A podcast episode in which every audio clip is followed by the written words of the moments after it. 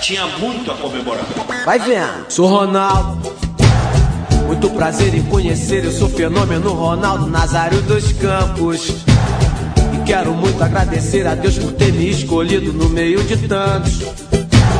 Fala rapaziada, aqui quem fala é o Matheus.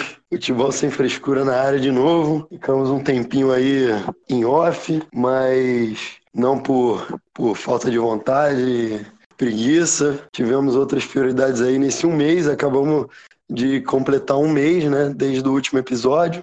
Passamos aí por final de período na faculdade, trabalho para entregar, coisas do tipo. Acabamos ficando um pouquinho sem tempo, mas sempre pensando aí em novidade e agora chegamos. Vamos trazendo aí um episódio parecido com o último que a gente fez. Fala aí, Bruno. Estamos de volta. Fala aí, tudo que é bom uma hora volta. Estamos aqui voltando às origens, a gente está até, eu pelo menos eu tô até um pouco sem jeito, não lembro mais como é que faz isso, como é que fala, já desaprendi tudo, isso se eu tiver aprendido direito alguma coisa, né? Estamos aí, estamos de volta, o programa que a gente gosta bastante de fazer, eu particularmente estava sentindo falta de fazer, mas é, a gente teve que parar por causa de... Parar não, né? Dar uma pausa, pelo que o Matheus falou, muito, muita coisa para ser feita nesse final de ano, tiramos um períodozinho aí, um período bem feliz para mim, diga-se de passagem, é, vamos voltar aí com tudo e com força total. Não sei se com a mesma frequência, depois a gente vai, vai poder esclarecer isso melhor e vamos seguir em frente. Episódio aqui do Brasileirão, vamos fazer o, review completo, uma retrospectiva maneira. Segue o fluxo, vamos que vamos. É isso aí, vamos, vamos começar aí fazendo um comentário que o, que o Bruno até me lembrou hoje mais cedo, é, agradecendo, mandando um salve pra galera aí que que lembrou da gente nesse meio tempo, mandou mensagem perguntando cadê a gente e tudo mais. Estamos de volta aí. Espero, espero que vocês entendam e continuem com a gente aí. E hoje vamos fazer um episódio especial sobre o Campeonato Brasileiro, conquistado e bastante comemorado pelo Flamengo. Já vou passar a bola para você, campeão, começar, tá dando uma passada geral aí no que foi o Campeonato Brasileiro. Falando de Flamengo, eu, eu não vou dizer que foi um campeonato, como eu posso dizer, para o Flamengo não foi, óbvio que foi histórico, mas não foi um campeonato de muitos segredos, Flamengo.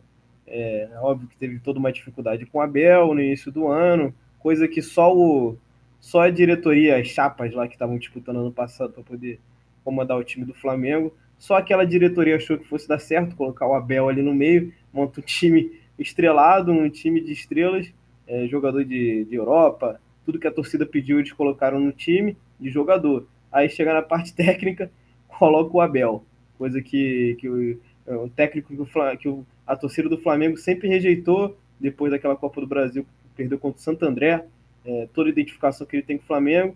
E aí a chapa me escolhe o Abel e tem aquele começo de ano bem, bem, como posso dizer, bem, bem falando mesmo, bem zoado para o Flamengo.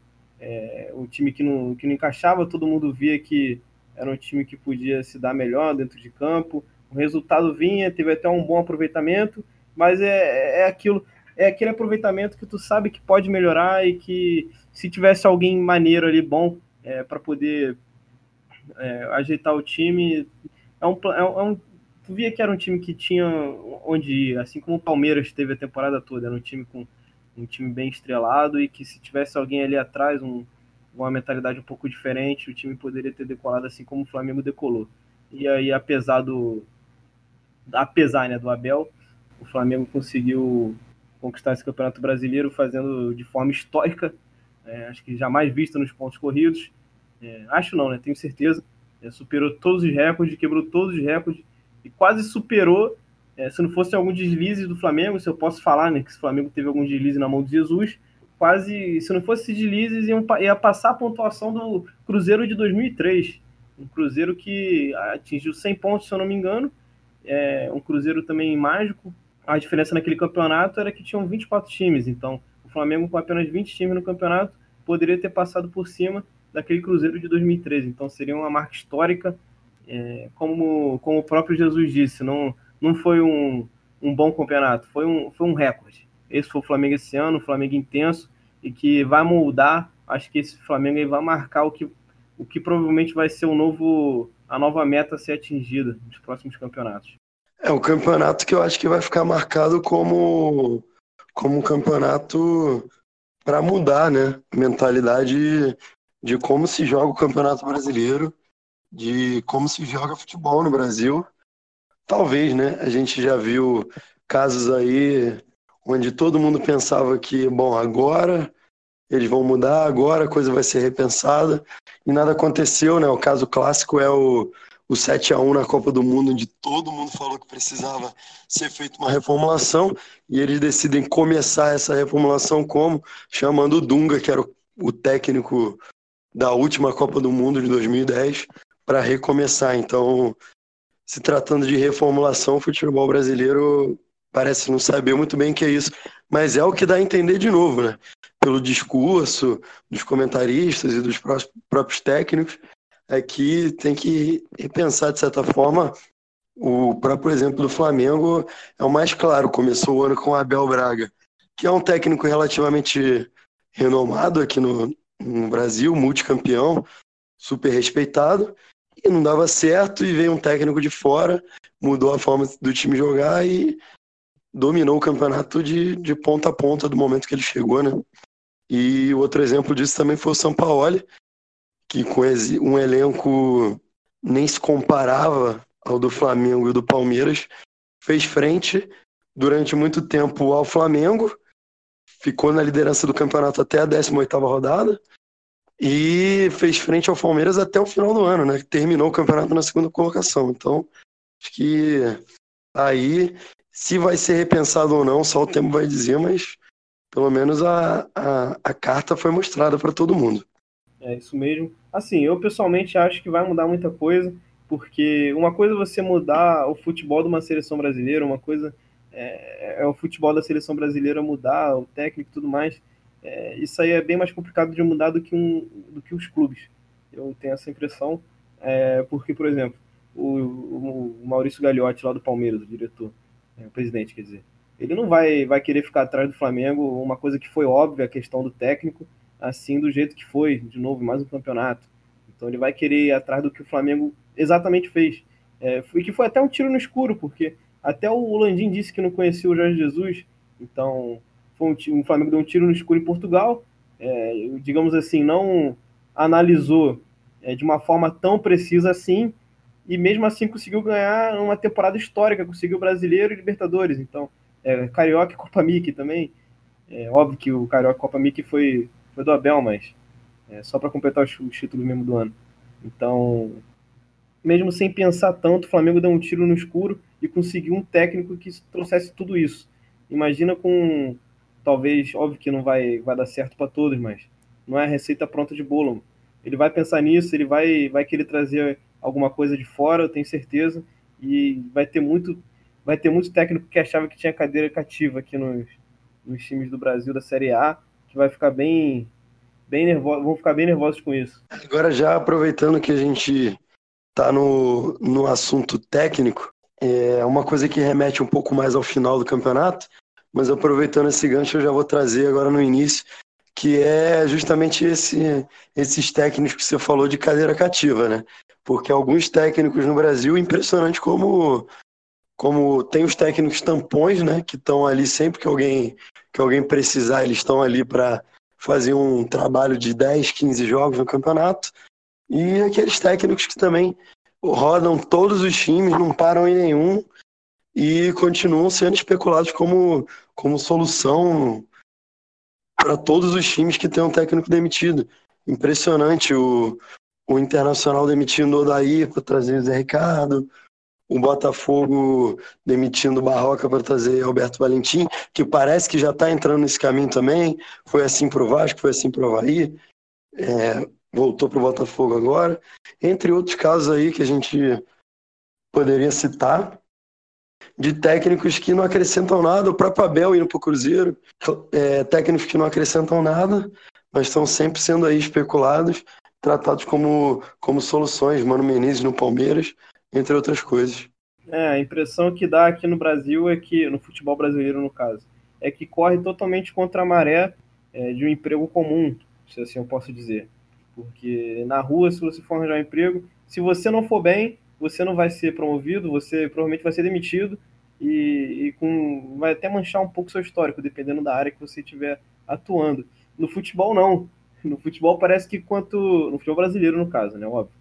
Parece que quanto pior você vai num time, é, outro time vai vir te pegar e vai ser até melhor do que o outro time que você estava treinando. O exemplo disso foi até o que tu disse sobre o Mano. O Mano treinou o Cruzeiro é, nessa temporada, temporada horrível.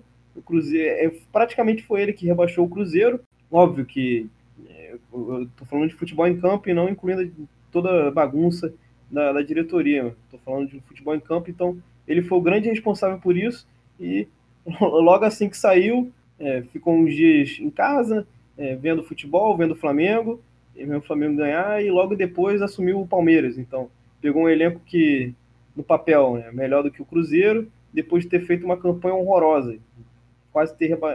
quase não, né? Praticamente ter rebaixado o Cruzeiro. Então parece que tu é, é premiado.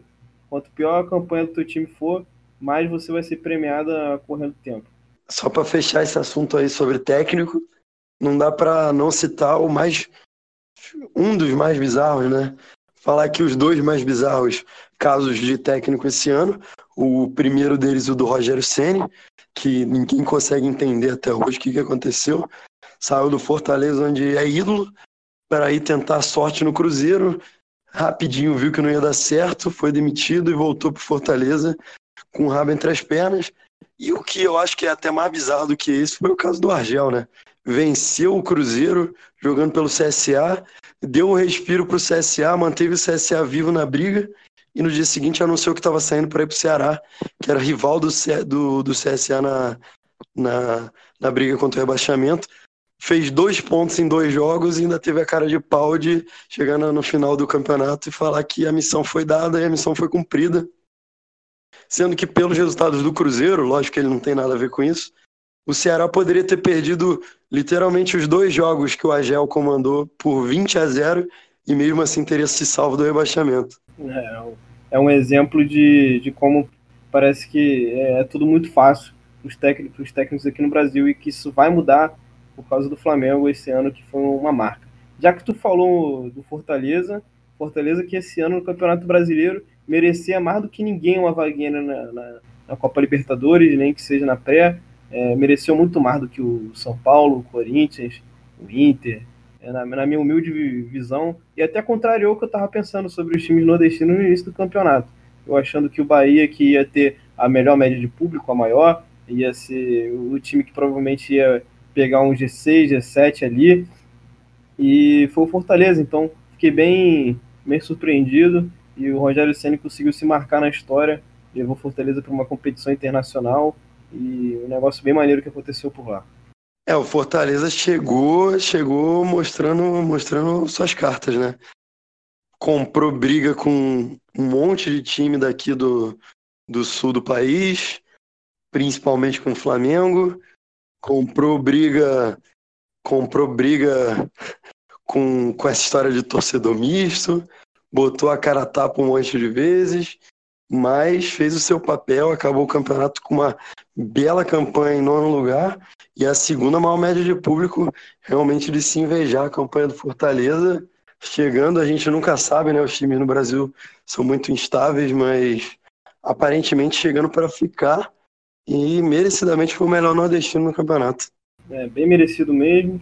E eu não sei se eu não, eu não consigo. É, depois desse campeonato, eu não consigo associar o clube a, a ter um bom desempenho sem essa cabeça de técnico é, atrás. Exatamente como foi o Rogério Senna. Então, assim que um novo Cruzeiro, entre aspas, chamar o Rogério Senna para ele poder é, cons conseguir se consagrar em um time grande, que é o que obviamente ele quer, eu acho que ele vai sair do Fortaleza e pode. Tô falando que o Fortaleza vai cair, mas essa constância, esse, esse salto que o Fortaleza deu esse ano, acho que pode não ser o mesmo. Não sei muito bem se, se é isso que vai acontecer. Agora, falando do início do campeonato, as primeiras, digamos ali, até a parada da Copa América foi bem no início, um pouquinho depois disso. É, o que se via, como você citou no, no início do programa, era um Flamengo bem mediano, que não, não encantava ninguém, não decepcionava, mas também não encantava, E quem realmente chamava atenção no campeonato era o Santos, que já já estava muito acima da, da, da, expectativa, e o Palmeiras, né?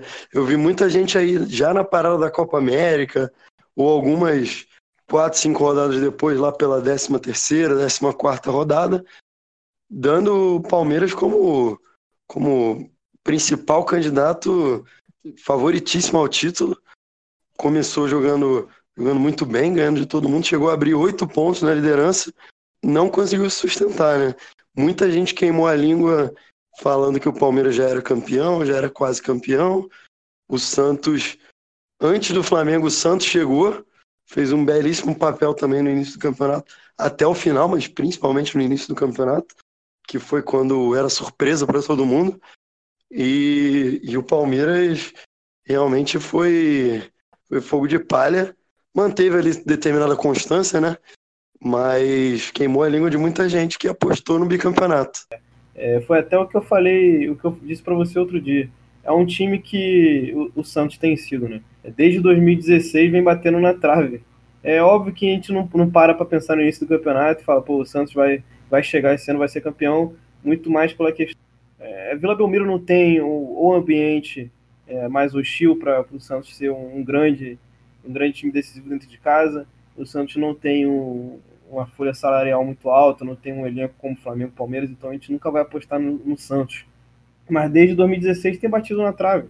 É, 2016 chegou em segundo, chegou em vice. Muita gente pensa que o Flamengo foi vice aquele ano, mas não. Quem foi vice foi o Santos, empatado com pontos. É, em 2017, se eu não me engano, chegou em terceiro, empatado com pontos também com o Palmeiras. O, o Santos vem, vem sido um time que está batendo, está mostrando serviço.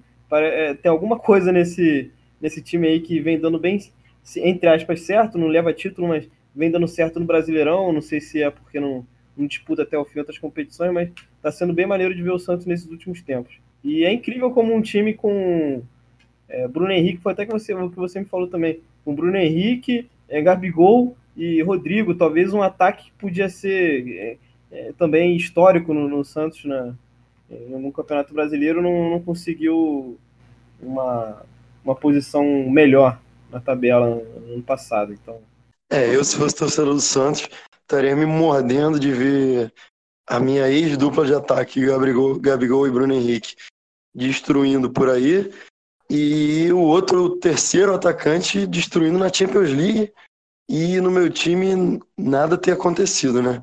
Foi o que aconteceu com o Santos no ano passado, esse trio de ataque impressionante, Imagina quanto um time gastaria hoje para ter esse trio de ataque e o Santos teve e não conseguiu aproveitar. E outra coisa que é impressionante em relação ao Santos é uma campanha maravilhosa como essa. O futebol, o futebol do Santos era muito bonito de se ver, ficou algumas rodadas na liderança, brigou bastante tempo pelo título e acabou em segundo de forma muito mais do que honrosa e uma das piores médias de público, pouquinho mais de 10 mil torcedores o jogo, é, fiquei realmente impressionado quando eu vi isso, porque clubes assim que também não têm torcidas muito maiores que a do Santos, como Botafogo e Fluminense, em situações muito piores, colocaram médias consideravelmente maiores do que essa. Então, como você falou em relação à Vila Belmiro, é um ambiente realmente bem gelado para um time para um time tão expressivo como o Santos. É, o, o CSA teve uma média maior, o Goiás também teve, o Atlético Paranaense tudo bem, devido a um bom momento, então também teve. E como tu disse, o Botafogo, que muita gente gasta aí, zoa, falando que não tem torcida. É, no Rio, um ambiente, um estado bem, bem menos populoso do que São Paulo, então conseguiu essa média maior do que a do próprio Santos. É assim, eu acho que o Santos tinha que voltar, voltar a jogar no Pacaembu, cara. Eu acho que que a Vila é mais um, um lugar histórico do Santos do que um estádio para ser para ser mandante. Eu não, eu não sou o cara especialista nesse tipo de coisa, mas é, pelo menos é o que eu vejo. O, o, Santos tem, eu não sei onde o Santos errou na questão do marketing para trazer torcedor, para trazer o, a criançada, e, e, mas é bem estranho ter essa pouquíssima média para um time multicampeão que ganhou Libertadores há pouco tempo então é bem complicado mesmo essa, essa situação. É, e um time que é de uma cidade relativamente pequena, né? Então talvez isso seja um fator. poderia jogar em São Paulo, como, como você deu exemplo. Se prende a essa raiz histórica, não joga. Eu até compreendo também os motivos, mas o resultado é isso. Por melhor que o time seja, não consegue engrenar, não consegue ter uma, uma média de público decente e acaba ficando atrás aí, como você falou, de times que são, são criticados por, por não levar público ao estádio, é, como o Fluminense, Botafogo. O próprio Goiás, a gente se acostumou a ver o Serra Dourada, aquele estádio gigantesco. A gente costumou ver ele relativamente vazio, tem uma média de público melhor. Então, é um, é um problema sério que o Santos precisa entender uma forma de resolver. Mas, prosseguindo aqui, a gente já falou do, do Palmeiras, que foi um time surpreendente no início do campeonato, dominante, na verdade, surpreendente não. É, o Santos, que foi sim, foi surpreendente. Outro time que foi bastante surpreendente e acabou em quinto lugar, né? Foi o Atlético Paranaense, que todo mundo achou que ia jogar o campeonato de férias, depois de ter ganho a Copa do, Copa do Brasil. Foi a segunda melhor campanha no segundo turno, só ficou atrás do campeão. E realmente impressionante a campanha para o time que era pela pretensão que tinha. É, e o mais surpreendente ainda foi ter mantido o ritmo depois da saída do Thiago Nunes. Se eu não me engano, depois da conquista do, do Atlético Paranaense da Copa do Brasil, eu acho que esse time só perdeu, me corrija se eu estiver errado, acho que só perdeu para o Flamengo. Depois é, só empatou e, e, vitória, garantindo aí a quinta colocação. Uma, uma campanha bem, bem honrosa do Atlético Paranaense. Fechar aí os clubes do, do Z4, do G4, perdão, faltou o Grêmio, né?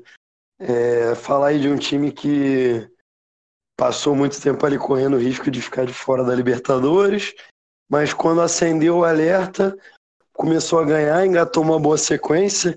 Ah, o Grêmio tem uma torcida que parece que não esquenta muito para o Campeonato Brasileiro, né? Parece que o time vai ficar sempre ali.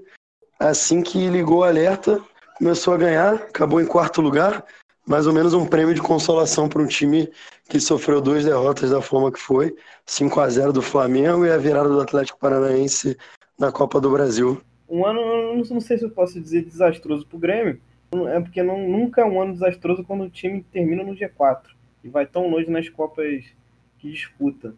Mas assim, para um time como um Grêmio tomar um, um baile do Flamengo que foi na semifinal, é, o primeiro jogo deu, o Flamengo fez uns quatro gols e não valeu, então é, o Grêmio que, que se safou de um, de, um, de um, placar mais histórico ainda. Então, foi uma humilhação realmente para o tamanho do Grêmio. E o que aconteceu na Copa do Brasil, inexplicável como o time do Renato Gaúcho dormiu, literalmente dormiu e perdeu para o Atlético. Mas, assim, é, o Grêmio no Campeonato Brasileiro, devido ao bom futebol realmente que apresenta, quando quer, né? É, parece que ele vai ele vai subindo de forma natural. Eu, eu, nunca tive dúvida que o Grêmio ia conseguir essa vaga da Libertadores, porque o Grêmio no início do campeonato chegou, chegou a estar em 13 terceiro. Então é um time que realmente às vezes dá até pena de. Pena não, dá até a tristeza de, pô, tu saber que tu que esse time pode dar mais no Campeonato Brasileiro, pode dar um futebol mais bonito, pode dar um futebol mais vistoso, um negócio maneiro de se ver, mais competitivo, trazer mais competitividade para o campeonato e realmente só ligar para o mata-mata. Eu acho que essa questão é, é mais do Grêmio para a torcida, é mais do Renato para a torcida. Então, a torcida, óbvio que vai acatar o que o time, onde o time for melhor, onde o time colocar mais, mais vontade, a torcida vai, vai acatar e vai ser isso. Então, acho que é uma parada mais do Grêmio.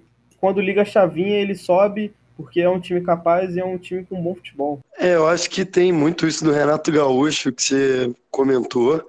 Eu lembro dele na época do Fluminense, que ele ia avançando na Libertadores, foi avançando na Libertadores e justificava o fato do time dele estar tá na zona de rebaixamento, estar tá ali embaixo, porque ele estava bem na Libertadores e quando a Libertadores acabasse, ele ia levantar o clube, aquela aquela velha e icônica frase do Renato Gaúcho, que depois que a gente ganhar a Libertadores, a gente vai destruir no brasileiro. Acabou o Fluminense sem a Libertadores e passando o verdadeiro perrengue para não ser rebaixado no brasileiro. É, mas eu sinto um pouco isso também da torcida. Pode ser isso que você falou. A torcida sente que o time não dá valor e também não dá, mas a própria torcida do Grêmio não, não vejo cobrar muito isso. É difícil cobrar quando você ganhou Libertadores e Copa do Brasil e tudo mais, mas parece é, quem joga futebol no videogame vai entender. Quando você joga lá no modo carreira, que você só quer jogar os jogos importantes e os sem importância você simula. Parece a torcida do Grêmio no brasileiro. Um jogo contra São Paulo valendo G4, o estádio está cheio. Na outra semana, um jogo que é tão importante quanto questão de tabela, mas não é um confronto direto, o estádio está vazio. Então, é um time que eu tenho a impressão que se desse o devido valor para o campeonato, nesses últimos anos já poderia ter ganhado pelo menos um, aumentado sua coleção. E o Grêmio que só tem dois campeonatos brasileiros. Não que isso seja pouco, mas para um time como que tem tanta tanta tradição assim que chega tanto, eu acho que, que poderia ser mais. Não querendo colocar o Flamengo como o padrão a ser seguido, tudo bem, ganhou o campeonato, teve a, a temporada que foi, mas não querendo colocar o Flamengo em todos os lugares, mas eu acho que o que aconteceu esse ano com esse time é, vai, vai mudar muito a, o pensamento de o pensamento desse tipo de gente como o Renato, que acha que só um campeonato vale a pena, você tem que privar o, o seu time dos outros e, e a vida que segue. Então esse Flamengo vai poder mudar muita cabeça por aí. Talvez a gente possa ver um Grêmio aí daqui a um tempo disputando seriamente o Campeonato Brasileiro. É, eu pensei também do, do, do Grêmio depois que ganhou a Libertadores, talvez ligasse essa chave, né? Uma coisa assim, vou fazer uma comparação meio, meio esdrúxula agora, mas vocês vão entender.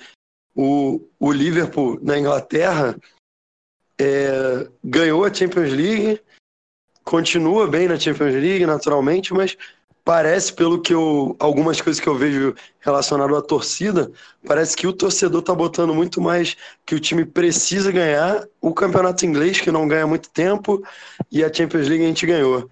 É, eu tive a impressão que isso poderia acontecer com o Grêmio. Um time que, assim como quase todos aqui na América do Sul, é fascinado e, e obcecado pela Libertadores, mas depois que conquistou, pensei que essa chave viraria do tipo, bom, tem muito tempo que a gente não ganha esse campeonato e agora a gente precisa ganhar para mostrar nossa força. E ainda não aconteceu. Quem sabe ano que vem, com, com essa lição de moral que o Renato Gaúcho ganhou, quem sabe ano que vem o Grêmio não apareça. Eu acho que merece. Eu gostaria muito de ver o Grêmio disputando o título do Campeonato Brasileiro. Sim, o que tu falou não foi nada de, não foi uma comparação esdrúxula, não, cara. Foi, foi realmente a verdade. O Grêmio não ganha, não ganha um campeonato, não ganha um campeonato nacional, no caso Brasileirão, é, desde 96. Então fazem, fazem muitos anos que faz muitos anos que, que a torcida do Grêmio não, não comemora um Brasileirão, não vê o time se empenhando e, e o Grêmio, o tamanho do Grêmio só tem dois campeonatos brasileiros, então é muito pouco para esse time, é, para o tamanho que é. Então realmente é, eu também tive, eu também tinha essa, admito que também tinha essa impressão, essa mesma impressão que tu teve. Então, e o que acontece lá, no, lá com o Liverpool é, é o que deveria acontecer com o Grêmio. Realmente a torcida que é, acho que torce mais pro time na, na, Premier League, pelo tamanho que se tornou a Premier League, o, o Liverpool nunca ter conquistado desde que mudou tudo lá e tudo mais. Então, acho que a pressão é maior pela Premier League do que pela Champions, que ganhou ontem. Então, realmente é, é, o que deveria acontecer com o Grêmio, mas não acontece. É, e vou quero levar agora a discussão um pouco mais lá para a parte de baixo. A gente comentou aqui sobre os grandes que brigaram pelo título, pela Libertadores, alguns deles. E aí agora eu queria comentar sobre os grandes que brigaram para não cair. Esse ano, acho que com o decorrer do campeonato, o Ceará, depois de um tempo, insistiu muito para entrar nessa briga, mas teve um momento ali do campeonato onde parecia bem claro que algum grande ia cair. A grande disputa ficou boa parte do tempo entre Botafogo, Fluminense e Cruzeiro. No final das contas, o grande foi o Cruzeiro, pela primeira vez rebaixado para a segunda divisão, merecidamente rebaixado, inclusive. É, ficou uma briga ali, né, entre, entre três grandes durante boa parte do campeonato para ver quem iria para a segunda divisão. Os três fizeram bastante força. É, assim. E o Vasco também no início do campeonato fez uma forcinha E o Atlético Mineiro que foi bem no início, e realmente no final também tava, parecia que estava querendo tirar o, o amigo Cruzeiro daquela situação, né? Mas ficou ali pelo 13 terceiro lugar mesmo, Atlético Mineiro. Mas falando de Fluminense, Botafogo e Cruzeiro, que foram realmente os que disputaram do início ao fim essa zona, o Cruzeiro que te contrariou, né? Você, todos os episódios que, que vinha falar sobre a situação do Cruzeiro, desde o primeiro episódio que a gente, que a gente fez, falando sobre tudo que estava acontecendo, as manifestações da, da, da, torcida lá do organizado do Cruzeiro e tudo que estava acontecendo no CT. Desde sempre você falava que ainda achava que o Cruzeiro, quando quisesse, ia sair daquela situação. Acho que o Cruzeiro está aí para te contrariar, é a boca do podcaster. Impressionante como o Cruzeiro parece que queria jogar a segunda divisão ano que vem, ou, ou o clima ficou uma coisa tão, tão negativa que, que parecia que tinha algum, alguma magia em cima daquele time que o time não conseguia funcionar, porque o Cruzeiro teve todas as chances, os outros times deram todas as chances para ele sair e ele não conseguia. Quantas rodadas a gente começou a rodada falando, hoje é só o Cruzeiro ganhar que ele sai. Hoje é só o Cruzeiro ganhar que ele sai e ele não saía, ele não ganhava, e isso ficou se arrastando. Eu queimei minha língua não só uma vez, várias vezes eu falei que hoje o Cruzeiro vai sair e o Cruzeiro não saiu. Nessa reta final, o Cruzeiro teve o CSA em casa, o Havaí em casa, e não conseguiu vencer, não conseguiu sair, e agora vai ter que amargar um ano de Série B. Cara, é incrível como diversas vezes eu saía é, no final de semana, ia beber uma cerveja, tomar um negocinho, e olhava para uma televisão mais próxima para ver que jogo estava passando e era o Cruzeiro perdendo. A última vez que isso aconteceu, o Cruzeiro estava perdendo de 4 a 0 para o Santos. Um resultado por aí. E eu sempre olhava e falava: caralho, meu Deus do céu, cara. Não é possível. Não é possível que isso vai acontecer. E realmente aconteceu. É, o Cruzeiro conseguiu uma marca impressionante de ficar 11 jogos sem perder e nesses 11 jogos não sair da zona de rebaixamento. Geralmente um time que, vai, que fica no Campeonato Brasileiro de 38 rodadas, 11 seguidas sem perder, é o time que arranca, assume a liderança ou chega numa posição expressiva, consegue uma boa arrancada em 11 jogos. O Cruzeiro ficou 11 jogos sem perder, sem sair da zona de rebaixamento. Realmente, no máximo saiu numa rodada e voltou na outra realmente foi impressionante como mesmo sem, per sem perder, não conseguia. foi um time bem. É óbvio que a gente não vai falar de toda a questão da diretoria, toda a questão que envolveu o Cruzeiro esse ano, até porque vocês estão bem mais do que bem mais mastigados com esse tipo de coisa. É, é só isso que dá na mídia. Então, a gente não vai falar sobre tudo isso, mas realmente era um time que parecia que queria cair. É, assim como outros, o Ceará ali no finalzinho parecia que estava Tava querendo também cair. É, o Botafogo se salvou um pouco mais ali no final. Mas o Atlético, o, o CSA ali também, realmente pareciam times que queriam se envolver com a segunda, com a segunda divisão.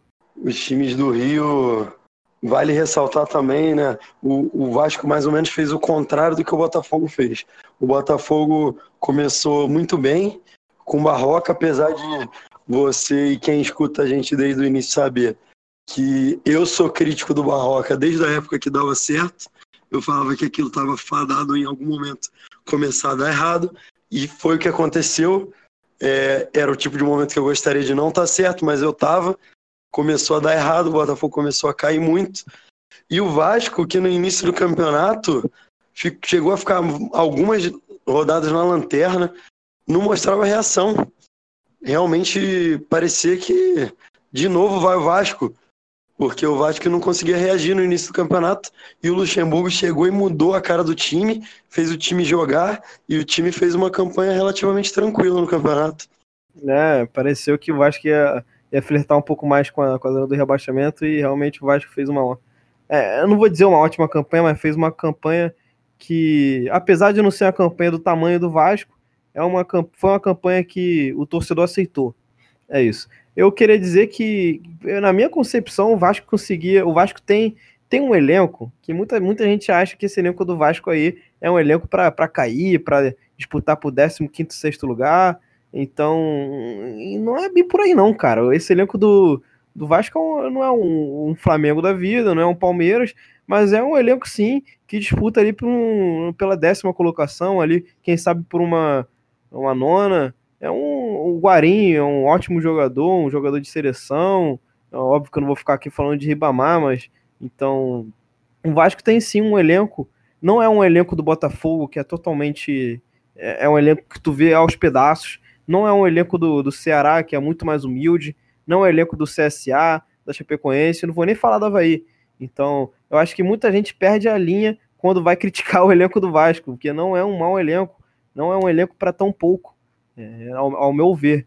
E com o Thales Magno, com o Thiago Reis, é, se esses dois estivessem jogando junto, estaria até o final. O Thales Magno que o Vasco quis porque quis emprestar ele para a seleção e, e, e, deu no que deu, deu no que eu falei, que ele ia se machucar, não ia mais voltar, e aconteceu.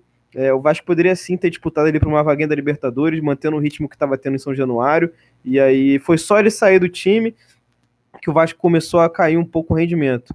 Eu acho que para é, eu acho que esse campeonato do Vasco foi muito essa entre aspas boa colocação foi muito entre é, o, o, alto do, do, do Thales Magno e a torcida num, num, ambiente bem hostil no São Januário, na boa parte do campeonato. Eu acho que foi esses dois, esse, esse conjunto que conseguiu botar o Vasco nessa 12 segunda colocação.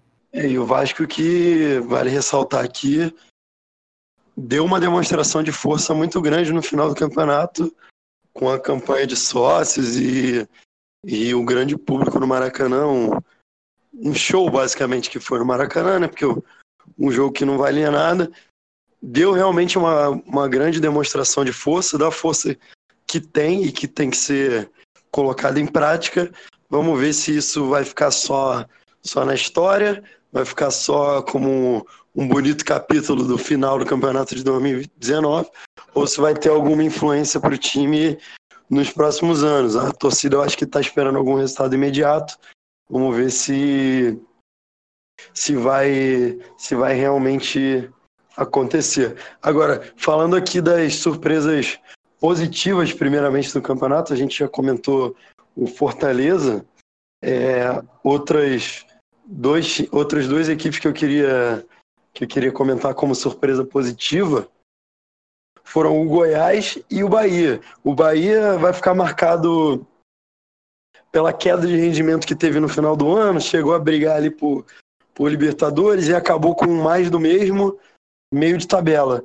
E o Goiás, um time que, que vindo da Série B, a única responsabilidade é não, não cair, fez uma boa campanha, chegou a flertar com a Libertadores, é um time que está organizado e que parece que está é, apostos ali para manter seu, seu lugar de direito na primeira divisão.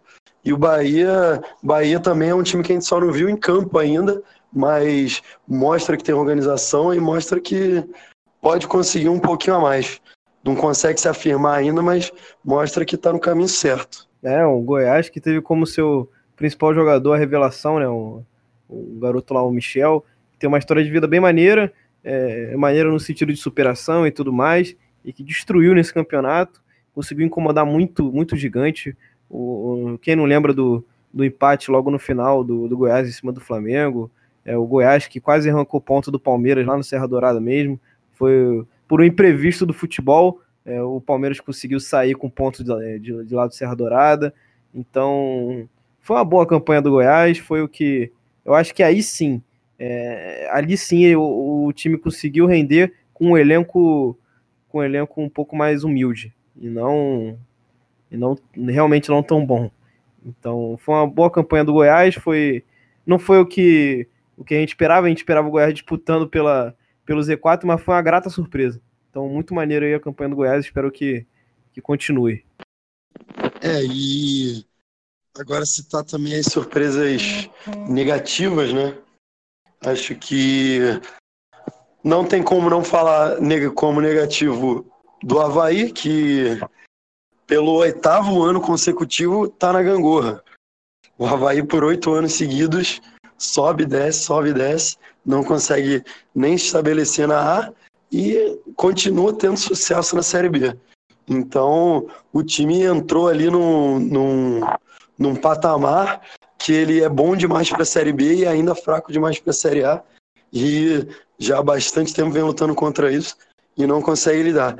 E a outra surpresa negativa, é, além dessa que a gente já citou, né, lógico, Atlético Mineiro, Cruzeiro e tudo mais, eu acho que, que fica para para Chapecoense, né? A gente sabia que o time vinha se enfraquecendo com o tempo, mas era um time que conseguia demonstrar força, poder de reação, de fazer campanhas ali medianas ou pelo menos brigar contra o rebaixamento.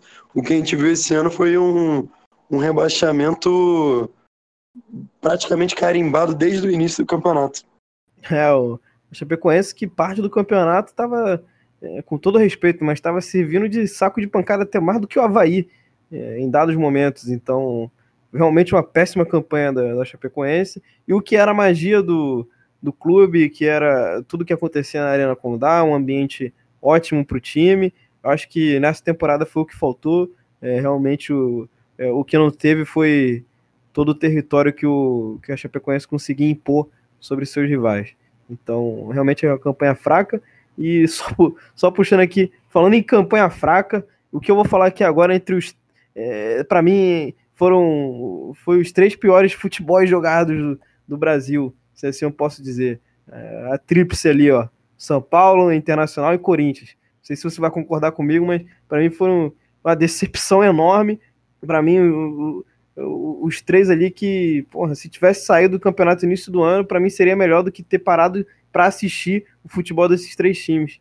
Ainda mais do meio de ano para cá, que foi um negócio assim horrível. É, eu acho que levando em consideração expectativa e resultado, esses três realmente podem ser considerados piores. Né? Naturalmente, é só olhar pela tabela, tiveram muitos e muitos times piores do que esses, mas os times que foram mal, tirando, tirando um ou outro exemplo, como o Cruzeiro e os piores, outros piores times do campeonato, já, era, já eram times que você esperava que, ele, que eles fossem mal. Agora, falando de futebol jogado mesmo, era o São Paulo especificamente, particularmente, foi um time que me decepcionou muito. O Corinthians e até o Inter também, a gente já se acostumou a ver jogarem esse futebol feio, né? Eu acho que Corinthians Internacional é um jogo marcado para ser sempre 0 a 0 No máximo 1 a 0 para alguém ou 1 a 1 quando o jogo é muito movimentado. Agora, o São Paulo, particularmente, me decepcionou muito, porque investiu bastante, trouxe Daniel Alves, trouxe outras peças importantes, Alexandre Pato, e o time realmente o ano inteiro não foi mal, tanto que classificou de, direto para a Libertadores, mas também não conseguiu empolgar em momento nenhum. Jogou realmente, basicamente, com a tabela embaixo do braço para conseguir o que, o que podia. Não, o São Paulo esse ano foi regulamento embaixo do braço e foi aquilo ali. O retrato de São Paulo foi, foi a classificação para Libertadores, toda a felicidade, até porque todo mundo sabia o momento horrível que o São Paulo estava. É óbvio que a tabela vai mascarar muito disso, mas, é, meu irmão, 39 gols foi o que São Paulo fez no Campeonato Brasileiro. A Chapecoense, que ficou em 19, é, fez 31. Então, oito gols aí de diferença entre, é, entre o São Paulo e a Chapecoense, que foi quase a pior, a pior equipe do campeonato. Então, realmente uma diferença, uma diferença bem pouca, é, se, se a gente for comparar o, o investimento. São Paulo, que para mim é inexplicável. A maior, a maior felicidade do clube realmente foi é, no dia que o Daniel Alves se apresentou lá no, no Morumbi, toda aquela festa toda. Aquilo dali deve ter sido a taça do São Paulo para a temporada, porque depois daquilo dali é, desligou mais ainda com a entrada do Daniel Alves, falando besteira atrás de besteira, daquele jeitão dele, e não rendeu nada. E outra parada também que eu achei incrível é, nesse final de, de Brasileirão, muita gente colocando a seleção do campeonato e tudo mais, e teve gente colocando Daniel Alves na lateral, cara é, é um negócio incrível. O brasileiro realmente é, tem que ser muito bem estudado. É, essa é quase aquela seleção da FIFA, né? Que a gente ainda não teve oportunidade de criticar aqui com mais veemência, mas em algum momento a gente vai ter. Que muitas vezes a gente coloca só por nome, né? Que no caso lá a gente viu Marcelo na seleção da FIFA, que não jogou nada essa temporada, entre outros nomes ali. Mas, enfim, o São Paulo realmente decepcionou bastante. E duas coisas que eu queria ressaltar aqui relacionadas à tabela foi como, como a gente teve uma discrepância muito grande, né? Primeiro entre o Flamengo e o próprio São Paulo, São Paulo na, na sexta posição, que geralmente é, até boa parte do campeonato a gente ainda tem uma briga ali de três, quatro times, né? Às vezes até cinco, ali que estão separados por seis, sete pontos do líder. É, não vou saber exatamente qual foi o número de pontos, mas assim, um campeonato inteiro que o Flamengo ficou na frente do São Paulo e lá embaixo também. O Botafogo, por exemplo, se salvou com 42 pontos na 15ª posição. Coisa que em vários e vários anos o, o time com 42 pontos era rebaixado e se bobear rebaixado até com antecedência. Em vários campeonatos a gente viu o time com 45 pontos ser rebaixado. E dessa vez o, o time com 45 Fluminense se classificou para a Copa Sul-Americana. Muito ponto lá em cima, naturalmente pouco ponto lá embaixo, e o campeonato ficou bem mal nivelado mesmo. É, a diferença do Flamengo. O Flamengo fez 90 pontos nesse campeonato. O, o Santos ficou com 74 empatado com o Palmeiras. É, a diferença é muito ponto lá para cima. Então, naturalmente, o que você disse, pouco ponto lá para baixo. É, só para só para contextualizar aqui, o São Paulo ficou com 63 pontos e o Flamengo 90. Ou seja, 27 pontos de diferença entre o primeiro e o sexto colocado.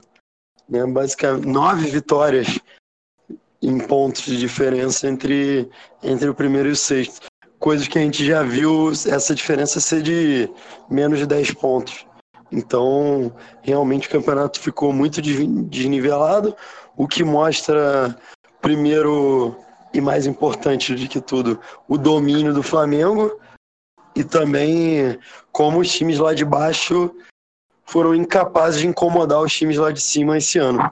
É, e o que muita gente fala sobre o Campeonato Brasileiro ser o mais disputado de todos e, e realmente o, nível esplendoroso e tudo mais que a gente tem que valorizar, eu acho que talvez aí o, o Palmeiras, o, o Flamengo e o Grêmio se acertar, é, se quiser, né, disputar o Campeonato Brasileiro, eu acho que podem ser aí os três times que vão disputar pelo, por esse ponto escorrido daqui para frente, cara. Eu acho que talvez se não, não até mais para pela questão financeira do que por, por outra coisa. Eu não acho que tem uma aura nesses times, é mais a questão de disparidade financeira que vem aumentando bastante e ultimamente os diretores estão sabendo bem mais utilizar é, essa diferença, a gente tem visto isso, do que antigamente. Antigamente ainda tinha mais erros em questão de dinheiro, investir em, muito mais em jogadores que não davam certo, que não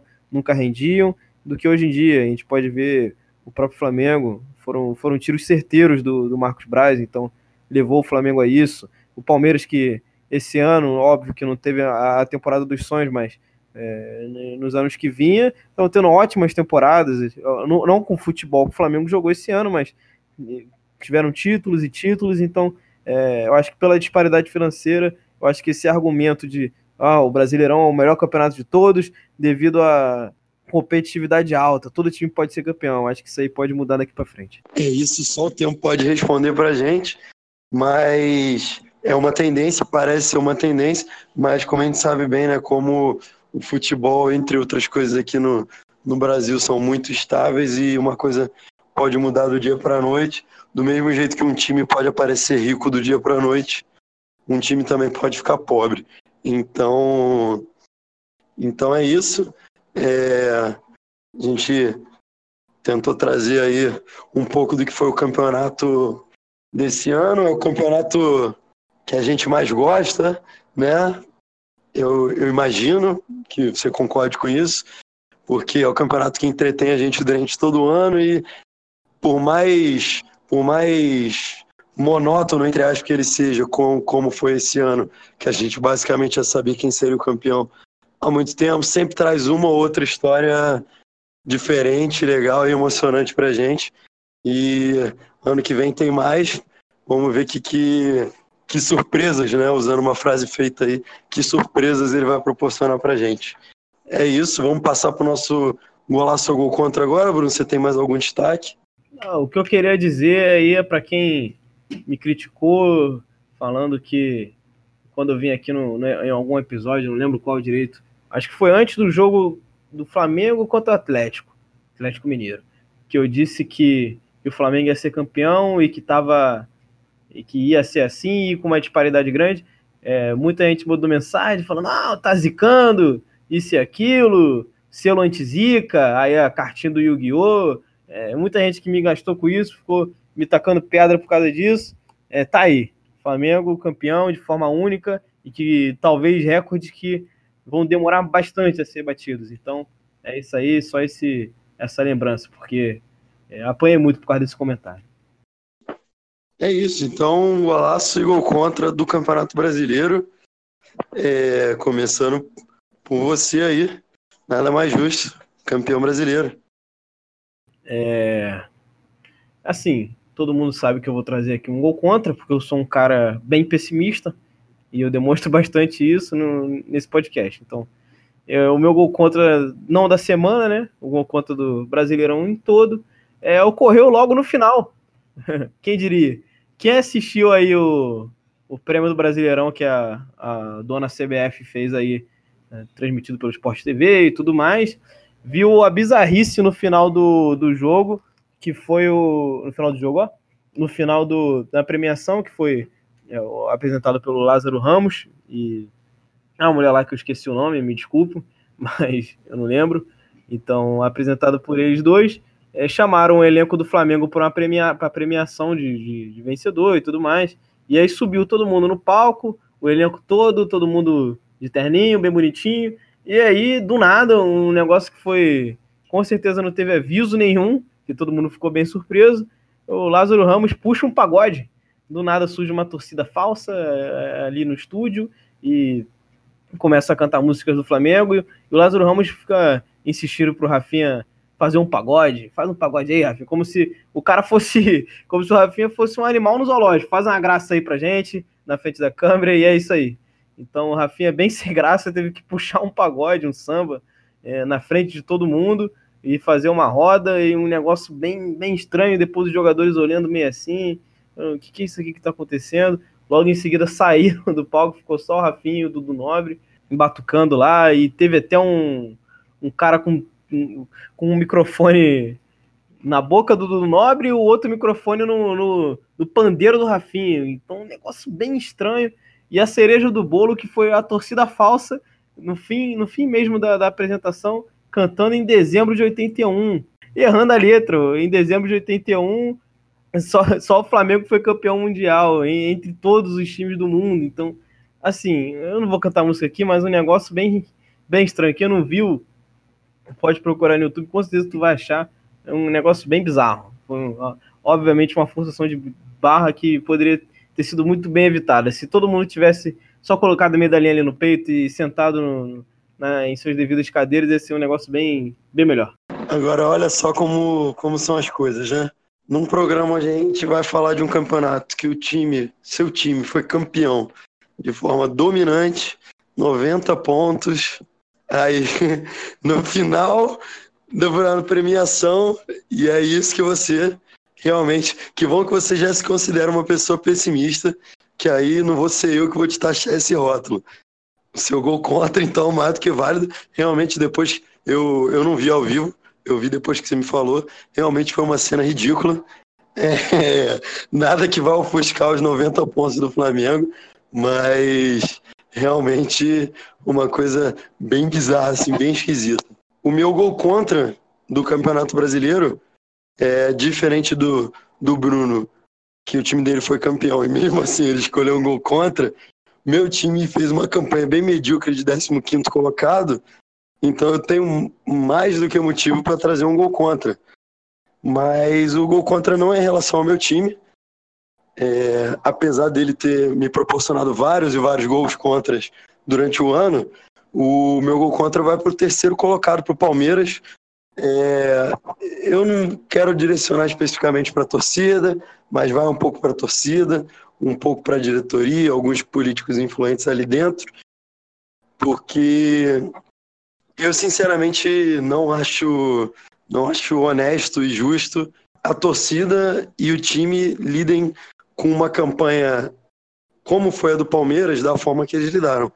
O Palmeiras fez uma boa campanha, foi um bom ano de 2019. O time chegou nas quartas de final da Libertadores, caiu para o Grêmio, o que você não pode dizer que é uma atrocidade. É, caiu da Copa do Brasil para o Internacional no, nos pênaltis. Também não era o que o time esperava, mas também você não pode considerar isso uma atrocidade, um vexame. E fez uma campanha de título durante boa parte do campeonato. O Flamengo já disparado na frente, o Palmeiras ainda tinha uma campanha melhor do que a do ano passado, que foi campeão. Então, essa diferença de pontos é muito mérito do Flamengo e não demérito do Santos ou do Palmeiras.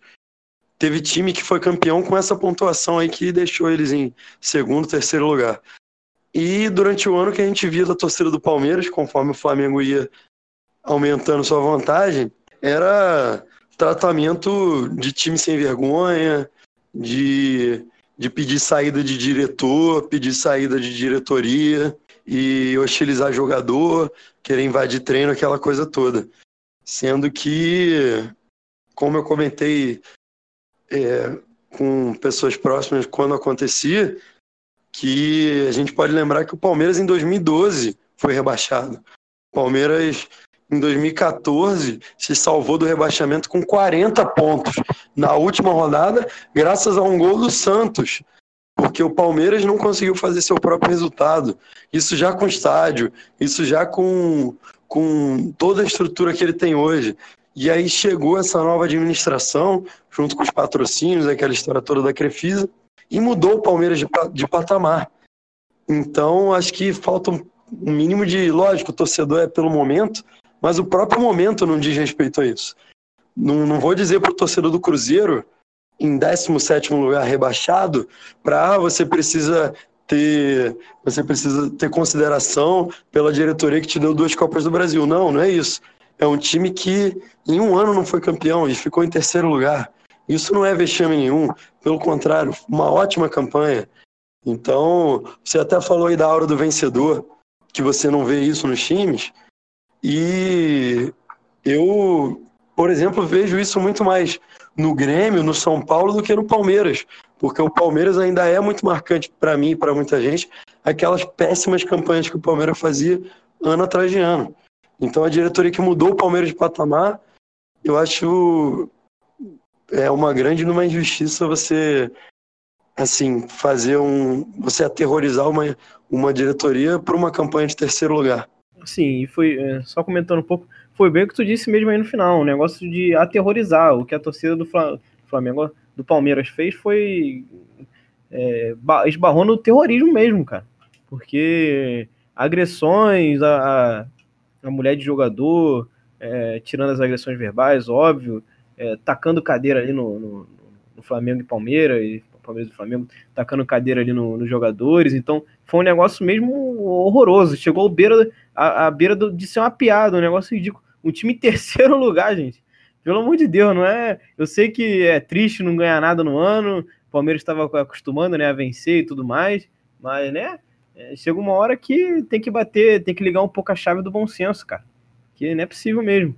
E para mim, um comentário mais, assim, que eu mais dei risada mesmo né, nas redes sociais foi um cara que chegou, um, um, um senhor, né? Não é, não é nem um, um, garoto. Um senhor falou, não é nem um menino de 14 anos que tá vendo o time agora, é, tá entendendo de futebol agora e vendo o time campeão. Um, um senhor dizendo: vocês estão manchando a história do meu Palmeiras. O time em terceiro lugar, cara.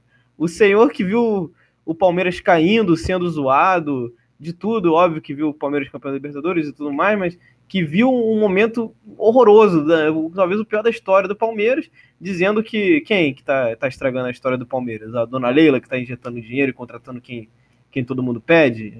É, é o Alexandre Matos, que trouxe três títulos para Palmeiras? É, é, quem que tá, quem exatamente está estragando a história do, do, do Verdão, do Palmeiras? Então, um negócio bem...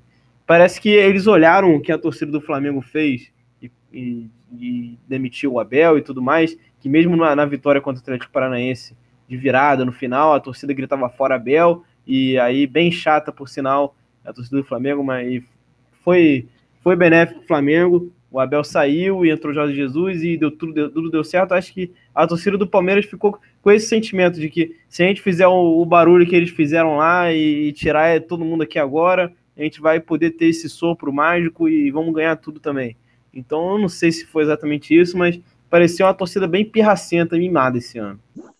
É, o Palmeiras, a torcida do Palmeiras ficou parecendo aquele filho mimado que, que a mãe dá tudo, tudo que o filho quer, e no momento que ela não dá alguma coisa, ele, ele se joga no chão, chora e fala que é a pior mãe do mundo. Porque o Palmeiras, como você falou, teve tudo. É, não conseguiu ganhar uma Libertadores, mas estava também sempre brigando. Chegou em semifinal ano passado, esse ano, quartas de final boas campanhas, dois títulos brasileiros, uma Copa do Brasil, e a torcida reagindo dessa forma. Realmente tentei entender como alguma politicagem e tudo mais, mas sim, parece que realmente é um torcedor de memória curta. Não lembra o que, que o próprio time era alguns anos atrás. Palmeiras, como você falou, vários e vários anos de campanhas horríveis, motivo de piada, mas eles acham que quem está manchando a história é um time que está em terceiro lugar. Então, é isso. Vamos, vamos terminando por aqui. É especial do Campeonato Brasileiro. Nossas, nossas impressões aí. Depois de um mês sem episódio, estamos voltando aí. Novamente agradecendo quem lembrou da gente nesse período aí, quem, quem fez contato, quem deu ideia, quem pediu para a gente aparecer aí. E agradecer também quem quem chegou junto aí de novo e tá aí com a gente até agora. Mais episódios como esse vindo aí a caminho. É isso. É mais um episódio gravado. Peço desculpas pela gente aqui por ter ficado esse tempo todo. Foi por um bom motivo. Fico muito feliz da gente ter voltado. Então é isso. Espero que tenham aproveitado bastante o episódio, tenham curtido bastante. É, agradecer também aí o pessoal que deu a força, deu o levante, que mandou mensagem, perguntou onde é que estava, o que estava acontecendo. Então, é maneiro ver quando a pessoa se importa. Às vezes, pessoa que, que a gente nem conhece, que mora longe, que a gente nunca viu na vida, ele perguntando, ué, cadê você? Não sei o quê. Então, é um negócio maneiro, um reconhecimento aí bem legal, humilde da parte de vocês e da nossa parte, trazendo aqui esse podcast também bem humilde. Então, é isso, um abraço.